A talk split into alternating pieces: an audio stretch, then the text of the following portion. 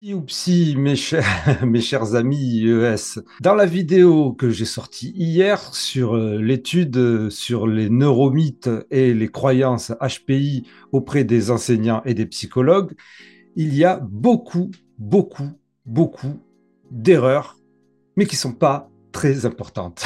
Ceci dit, elles y sont. Et nous sommes chanceux parce que nous avons eu une rectification directement d'une des chercheuses de cette étude extraordinaire et qui euh, m'a donné et que je vais vous lire. Bonjour, je viens de découvrir votre vidéo sur YouTube concernant notre étude réalisée avec mes collègues. Merci beaucoup d'avoir consacré autant de temps pour cette vulgarisation. J'ai regardé attentivement votre vidéo en entier. Auriez-vous la possibilité de mentionner par écrit que l'article a été traduit par un outil d'intelligence artificielle et que ceci donne une compréhension générale?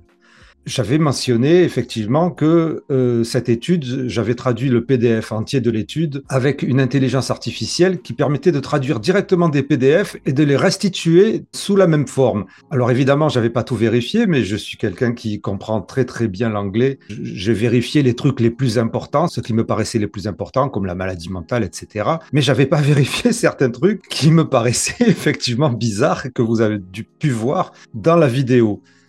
Par exemple, continue de me dire Anna Schmidt, donc une des chercheuses doctorales au CNS qui a fait cette étude. Par exemple, j'ai noté que dans la présentation de votre tableau 1, les, les, les professeurs de basket, ça aussi, ça m'étonnait, comment avaient-ils trouvé 20 professeurs de basket? Ben, Le terme exact qu'ils ont mis dans leur étude en anglais, c'est formateur pour adultes. Ils n'ont pas interrogé des professeurs de basket et elle en rigole elle-même. Idem pour les items sur le HPI. Donc, par exemple, en français, pour les participants qui avaient accès à cette langue, ils ont bien utilisé le terme de HPI. Chose que je rectifie de moi-même parce que tout le monde rectifie de même euh, lorsqu'on lit une étude de l'anglais au français. On sait que les Anglais utilisent le terme gifted, qui est traduit souvent par les intelligences artificielles par douance ou euh, surdoué, mais que évidemment les chercheurs utilisent le terme HPI, au potentiel intellectuel. Et idem sur les thèmes pour l'anxiété, alors celui-là, je ne l'avais pas relevé, supposé des élèves HPI, l'hypersensibilité a été traduite par hypertendu dans mon tableau. Voilà, ce qui est différent, évidemment. Donc, euh, entre hypersensibilité et hypertendu, il y a quand même une grosse différence. Par contre, celle-là, c'est super important.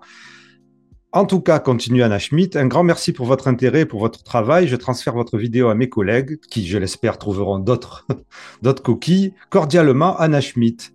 Merci beaucoup Anna Schmidt pour euh, et merci beaucoup surtout pour votre euh, pour, cette pour cette étude, pour cet article. Et d'ailleurs, j'aimerais aussi rectifier quelque chose, enfin ce n'est pas vraiment une rectification, c'est que dans ma vidéo, j'ai été euh, volontairement assez dramatique sur le fait que les enseignants voire les, les, psychologues ou étudiants en psychologie, avaient ces lacunes et croyaient ces neuromythes et ces croyances sur les HPI. Mais en effet, l'article en lui-même n'est pas dramatique et ne dramatise pas. Euh, au contraire, il relève qu'il y en a beaucoup qui, au contraire, euh, connaissent les véritables réponses et se renseignent de plus en plus.